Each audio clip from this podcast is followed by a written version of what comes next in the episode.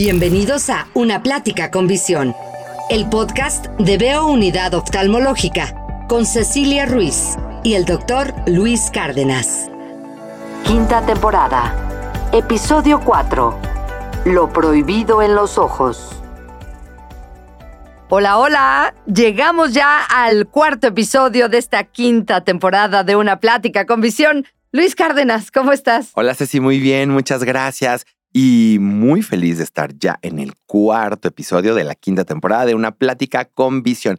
Ya no sé en cuál vamos, cincuenta y tantos episodios, pero en todos aprendo mucho, aprendemos cuando lo planeamos aprendemos cuando lo hacemos y cuando lo escuchamos. Así es, y hasta nos divertimos. Sí, muchísimo, muchísimo, Oigan, como siempre, pues queremos darles información que sea muy digerible, que sea fácil de entender. Por eso hemos preparado una lista de lo prohibido en los ojos. Esta lista, déjenme decirles que la obtuvimos de todo lo que nos preguntan en redes. Y de manera muy sencilla, bueno, pues vamos a hacer como un falso verdadero y así aprendemos juntos. ¿Qué les parece? Así que Vamos iniciando porque yo hago las preguntas y el experto Luis es el que nos va a responder. A ver, Luis, ¿es bueno ponerse gotas para ojo rojo? Falso. Muchísima gente cuando llega a consulta nos dice, siempre hacemos una historia clínica. Entonces, en la historia clínica es, ¿cuál es su motivo de consulta? Veo borroso y se me ponen los ojos rojos. Y entonces yo siempre le pregunto, ¿por qué te molesta los ojos rojos? Porque hay gente que dice, no, es que me pican, es, me lloran, pero esa no es la causa. La principal causa por la que acuden por el ojo rojo es porque les molesta cómo se ve estéticamente. Dicen, no, es que pues yo voy a una junta y parece que me dio unos toques. Confiesa ya. Y yo sí les pregunto, ¿eh? Sí les pregunto. Y no, y no, no, pues hay que preguntar. Claro, claro. No, no, de veras, es una causa. Es cierto, es cierto. O sea, algunos tipos de sustancias tóxicas vasodilatan. El cigarro, por ejemplo, dice vasodilata. Puede ponerte los ojos rojos, pero no tan rojos como otro tipo de sustancias, ¿no? Entonces, no, no es bueno ponerse gotas para el ojo rojo y les voy a decir por qué. Porque el ojo rojo es un signo, no es un síntoma. O sea, un síntoma es lo que sentimos, un signo es lo que vemos, ¿no? Entonces, un síntoma que nos está hablando es una red flag, una bandera roja, un signo de alarma, un signo de alerta. Es decir, si tu ojo tiene que ser naturalmente blanco, estamos hablando de la esclera, obviamente, y la conjuntiva, que es la membrana que lo recubre, se pone roja, entonces, no hay que tratar el ojo rojo, hay que tratar cuál es la causa de que se ponga rojo. Entonces, ¿qué es lo que hace la gente? Va y pregunta en la farmacia, me da unas gotitas para el ojo rojo y hay miles de marcas, o sea, entonces, y me dice, he usado hace 20 años tal cosa, ¿no? Vicine. sí, sí.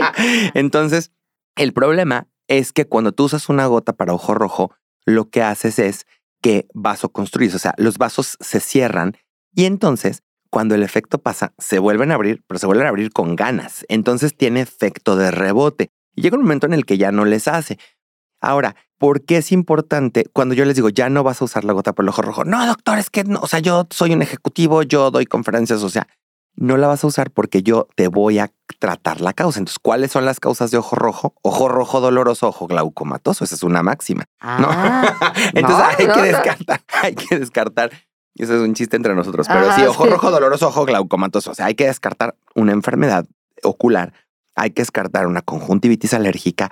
La causa más común del ojo rojo es el ojo seco. Y curiosamente, las gotas para ojo rojo producen ojo seco. Sí, claro. Claro. Entonces, no, es falso, no es bueno ponerse gotas para ojo rojo. Perfecto. La número dos, la luz del sol protege contra la miopía y debemos exponernos más al sol. Verdadero.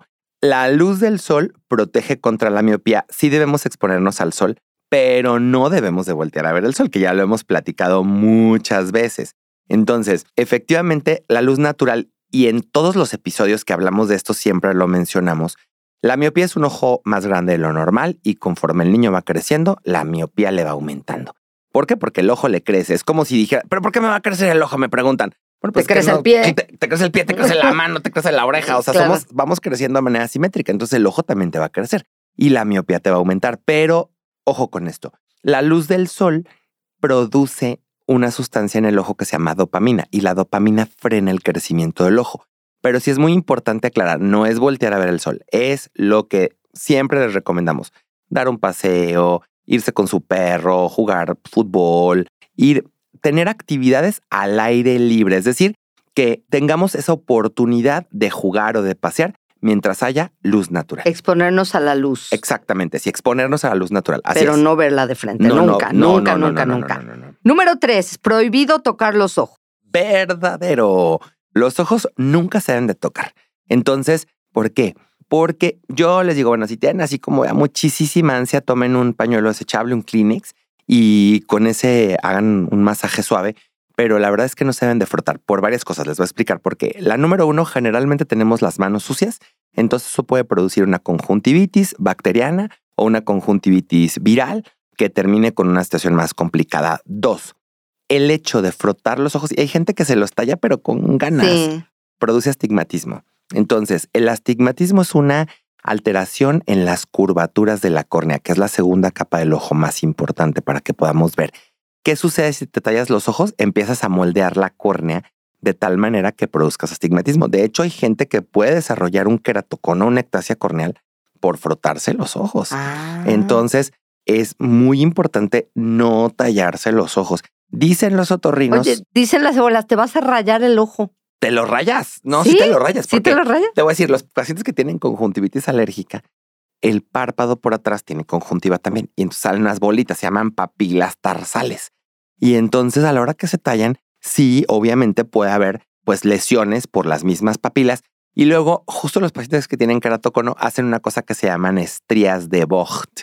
Y esas estrías son literal, como tú las ves en el microscopio y son como arañazos de tigre. Entonces ah. no están tan equivocadas las abuelas. En unas cosas sí medio se les va la onda, pero en esta no. muy bien. Número cuatro. A ver, esta. Esta es muy de abuela. La leche materna es un buen remedio para las conjuntivitis en los niños. Súper falso. Falso y además puede ser perjudicial. Mucha gente dice, yo una vez en una mesa, creo que lo platican en algún episodio, en una mesa con amigos, mi hijo, mi primer hijo, cuando estaba recién nacido, trae unas lagañitas ahí y entonces ah, yo ya era oftalmólogo y todo, o sea, entonces este, y dice la señora esta que estaba ahí, mi esposa todavía estaba lactando, entonces le dice, ahí échale una gotita de tu leche, échale una gotita. Y yo me empecé a reír, ¿no? Y entonces me dice, no te rías. O sea, yo le digo, mm, no, es que, pero ya he aprendido como a no dar explicaciones si no me las piden, ¿no? Pero bueno, en esta ocasión, como se trata de mi propio hijo, entonces le dije, no es que esto está prohibido. Pues tú serás muy doctor, pero los remedios de las abuelas son los remedios de las abuelas y eso es muy bueno. Mal no le va a hacer, es su propia leche de su mamá. No, espérame, o sea. Pero se come, no, no va en el ojo. Efectivamente, porque no le, o sea, hay muchas cosas que te salen del cuerpo y no te las echas en los ojos, o sea, entonces. Aunque sean de tu santa madre. Aunque sean de tu madre, o sea, exactamente. Entonces, a ver, ubícate. La leche materna tiene muchos componentes que pueden. Para empezar, la leche materna tiene carbohidratos y las bacterias comen carbohidratos. Entonces tú le das leche materna y ¿sabes lo que haces? Engordas la bacteria y haces que se reproduzca mucho más y que prolifere una infección. Le cambias el pH al ojo del bebé. Eso le puede generar mucho más molestia. Entonces, no, prohibido, prohibido utilizar leche materna en los ojos. Perfecto. Número cinco. Si yo uso lentes, mis hijos van a usar lentes. Falso, falso. Efectivamente existe una predisposición genética de decir, el otro día decían, bueno, es que eh, si la fábrica que lo hizo, ambos usan lentes, pues el niño va a usar lentes. A ver, hasta en el 25% de los casos, más bien, si un papá usa lentes, tiene 25% de posibilidades de que el niño pueda utilizar lentes.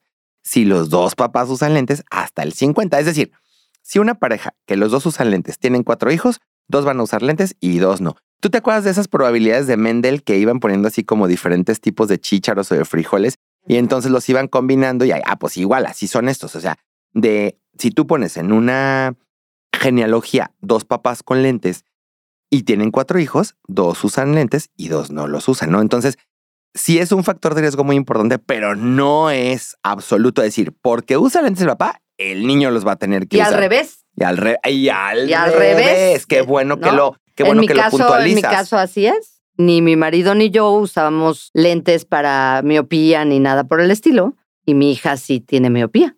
Qué bueno que lo mencionas porque, claro, hay gente que te dice lo contrario, pero si ni nadie usamos lentes en mi casa, no, pero es que eh, no, para empezar, la, los defectos refractivos tienen una parte de herencia y otra parte que no. Entonces, nada es regla. ¿Me explico? Entonces, ni, ni porque tú uses lentes y tu esposa use lentes, tu hijo va a usar lentes, no es una regla y al revés. Entonces, qué bueno que lo mencionaste. Perfecto. Número seis, aplicar remedios caseros mientras llego al hospital. Ah, eso es clásico, de que vele poniendo mientras llega el doctor o lo que sea, ¿no? Falso. A ver, la más común, y no sé si ya la habíamos dicho, hay gente que se pone pegamento en los ojos porque se confunde el gotero. Ya la hemos platicado, sí, ¿verdad? Platicamos que eso ha, ha llegado a suceder. Muchísimo. Ponen este el pegamento en los ojos porque lo tienen en el buró junto a las gotas de los ojos y que lo primero que hacen es agarran las gotas y se las ponen en la mañana y se equivocan de frasco y agarran pero dices que es muy común. ¿Mi mamá? O sea, entonces,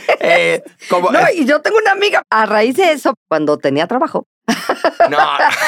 platiqué, sí. platiqué en la oficina y resultó que dos, una se había puesto y otra tenía un pariente que le había pasado eso. O sea, sí es común. No, sí es súper... No, ¿Qué impacto? Es impactante. Yo cuando yo empezaba en esto hace 15 años, yo decía, no, qué raro son. Se me hacía así como que era imposible.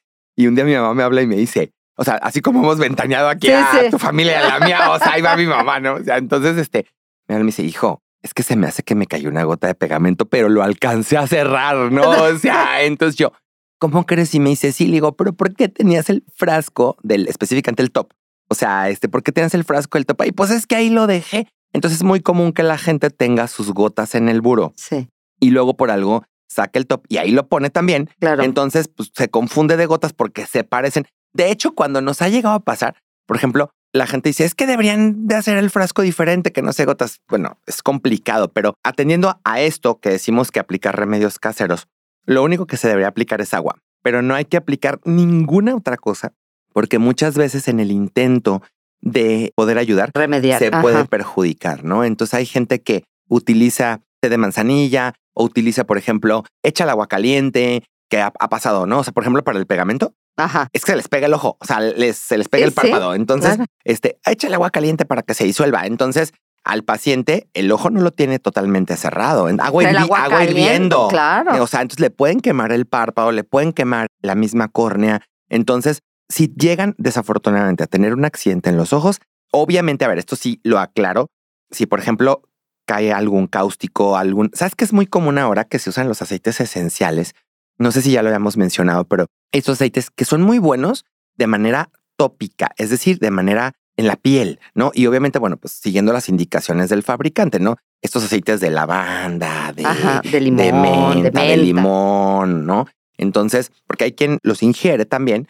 Por eso yo digo, son muy buenos aplicados en la piel. Ya las otras cosas o de los otros usos que les den, pues yo no estoy muy de acuerdo. Ahora, hay gente, y esto yo lo he visto en grupos de gente que luego me envía la fotografía, que le mandan, oye, es que mi niño amaneció con las lagañas, ¿qué aceite le puedo poner? A ver, yo voy de acuerdo que pueda hacer una terapia que te ayude a relajarte, a tranquilizarte. Pero si tu niño tiene una infección en el ojo, está lleno de lagañas, no se le va a quitar con aceites. Entonces, ponte dos, tres gotitas de aceite en la mano, hazle una cuenquita y a veces le puede caer aceite al ojo. Entonces, cada que caiga algo al ojo, sí, por favor, irrigar. Es decir, mucha, mucha, mucha agua, agua de la, de la llave del garrafón, de la que quieran. Por ejemplo, cuando cae cal, es muy importante que inmediatamente apliquemos agua, pero no remedios caseros, por favor. Nada de Agua, remedios caseros, agua. agua, porque pueden incluso producir más daño. Y de preferencia agua purificada. Sí, agua purificada, pero si no tienes, A la de que la sea. llave. Claro, o sea, claro. de la llave. O sea, está en un campamento y te cae cualquier cosa. Claro, hay gente que se le ocurre destapar las baterías y les ha explotado la batería en los ojos. claro. Entonces el ácido también puede tener, aunque los álcalis nos dan más problemas, pero el ácido de la batería también puede generar algún tipo de alteración a nivel de la superficie ocular. Entonces irrigar con agua de la que tengas. Ok. El número siete, usar los lentes en todo momento. Hay quien dice, no, quítatelos para que descanses. No, ¿verdad? O No. sea, los lentes para miopía, astigmatismo y demás se tienen que usar Verdaderísimo. Mientras Los no estés lentes- dormido. Exactamente, sí. Si en todo momento nos referimos mientras estemos funcionando. Mucha gente dice eso, que es que papás, hombres, a veces me dicen, es que, y más con las niñas, o sea, es que yo le digo que, que se quite los lentes para que descanse, ¿no? Entonces yo me quedo, pero al contrario, o sea, si necesitas unas muletas para caminar, pues si no las usas, te vas a cansar. Me explico, entonces en los ojos pasa exactamente lo mismo. quítatelos para que descanses. Pues yo no entiendo de qué van a descansar, porque justamente el hecho de no traer los lentes genera un esfuerzo acomodativo y eso al final produce fatiga visual, dolor de cabeza, dolor de cuello, dificultad para conciliar el sueño, mareo. Entonces por eso recomendamos utilizar los lentes todo el tiempo. Perfecto. Número 8, ya vamos en el número 8. Retirar los lentes de contacto antes de dormir y de nadar. Verdadero. Nunca tenemos que nadar con lentes de contacto por el gran riesgo de infecciones. Recuerden que las albercas, pues con todo y que estén cloradas, las albercas son un caldo de cultivo, porque ahí nos metemos y todo lo que ustedes ya saben, ¿no? En el mar igualmente, bueno, pues a pesar de que el agua del mar es un agua mucho más limpia que un agua de una alberca, entonces también puede haber bacterias, pero lo peor son los lagos. En, en, los lagos hay amibas de vida libre y esas son microorganismos que pueden perforar el ojo en cuestión de horas. Entonces, porque el problema es que se meten a nadar con los lentes de quedan entre el lente y. Eres oftalmóloga. O sea, se quedan. Eh, sí, justamente. Y, Pero aparte no se quitan el lente en días. Y entonces, pues ahí se queda la bacteria entre el lente de contacto y la córnea. Y a dormir también. Yo me acuerdo cuando platicas que te puede ir el lente. Sí, por supuesto. Los lentes hay que utilizarlos ocho horas al día, lavarse las manos antes de ponerlos y para retirarlos y nunca dormir con ellos, porque acuérdense que cuando dormimos el ojo sube. O sea, te ponen los ojos de huevito cocido. Sí. Entonces, este, el lente se sube y pues se te puede quedar allá arriba. Y luego a la hora que lo quieren sacar, sacan la mitad del lente y es un relajo. Número nueve, aplicar productos para el crecimiento de pestañas. Oh, eso es tan común, tan. Falsísimo. Ya lo hemos platicado muchísimo. Los productos para el crecimiento de pestañas pueden producir un montón de situaciones negativas en el ojo, pero la principal es que las prostaglandinas, que son de lo que están hechos estos productos, producen atrofia de la grasa y ojeras, se les hacen ojos de mapache y entonces la grasa que nosotros tenemos, que es el colchoncito que amortigua el ojo dentro de la órbita, se empieza a reabsorber al tener los ojos hundidos horribles, además de que muchas de las veces esto también puede caer al ojo y estarlo inflamando continuamente. Entonces, por eso no recomendamos productos para el crecimiento de las pestañas. Perfecto. Número 10. Y esto es muy común. Esperar unos días cuando hay molestias en el ojo, así como ay, no, ya se me va a quitar, al rato se me quita. No, no, sí, sí, lo, se me está poniendo rojo, pero ya mañana amanezco mejor, etcétera, ¿no? Falso. Nunca hay que esperar. Es decir, en cuanto hay una molestia en el ojo, debemos acudir inmediatamente a un oftalmólogo porque recuerden que puede ser, por ejemplo, desde una cosa que sea insignificante hasta que sea una rebaba. Hay gente que, por ejemplo, dice, es que tengo días con sensación de cuerpo extraño. ¿Sabes qué es una rebaba? Yo tampoco sabía cuando empecé. ¿Es un fragmento de metal? Sí. Este... Es que yo trabajé en una siderúrgica. ¡Wow! Sí. Entonces yo tenía que sacar rebaba para hacer los análisis este, a la. Sí. Entonces agarraba el pedazo de metal y, con un tono, lentes? Claro, ah. claro, lentes y me ponía los guantes y todo y sacaba rebaba y luego ya esa rebaba se analizaba para ver cuánto tenía de cada componente. Ajá. Bueno, pues hay mucha gente que, por ejemplo, trabaja en cosas como de herrería o de algún otro tipo, entonces les cae una rebaba porque además no se ponen lentes de protección. Pero a veces no se dan cuenta en el momento que les cayó. ¿Y qué es lo que pasa? Conforme van pasando los días, la rebaba por la humedad del ojo se empieza a oxidar. De hecho, cuando la quitamos tiene alrededor un anillo de óxido y conforme va pasando el tiempo, literal, como dice la gente, se le va encarnando y, y hay veces que quitamos la rebaba y les queda un pozo ahí adentro. ¡Qué barbaridad! Entonces, por eso hay mucha gente que, o hay una vez una señora me acuerdo que me dijo que iba en un, vino alguien a visitarla aquí a Guadalajara y se fueron al turibús al centro. Entonces es que iba en el turibús y me cayó algo, ¿no? Y duró algunos días, ya después cuando fue conmigo tenía una infección importante y era un, un pedacito de una alita de un insecto. Ah, entonces, este, entonces, por eso, sobre todo los cuerpos extraños hay que retirarlo lo antes posible. Y luego hay gente que empieza, traigo algo en el ojo, quítamelo, no quítamelo. Y entonces le empiezan a picar con un hisopo, le empiezan a picar con un Kleenex, que le hacen como la puntita al Kleenex y le quieren quitar. Y luego ni se lavan las manos para hacer eso. O sea, y es un porquerillero y y tenemos que quitar fibras del Kleenex, tenemos que quitar un pedazo de la uña. No, un pedazo de la uña y de la gente. no, no. O sea, ay, no, no, no. Entonces, por eso yo, mi recomendación es luego, luego tengan un oftalmólogo ahí en su celular y llámenle, háganle una consulta cuando necesiten una o tengan una situación de urgencia. Por eso los teléfonos de Veo Unidad Oftalmológica se dicen al final de este episodio. Luis, muchísimas gracias, como siempre. Sí, muchísimas gracias. Hasta la próxima. Escuchaste Una Plática con Visión, el podcast de Veo Unidad Oftalmológica, con Cecilia Ruiz y el doctor Luis Cárdenas. Para mayor información, consulta www.veosaludvisual.com o llama al 33 36 42 43 33.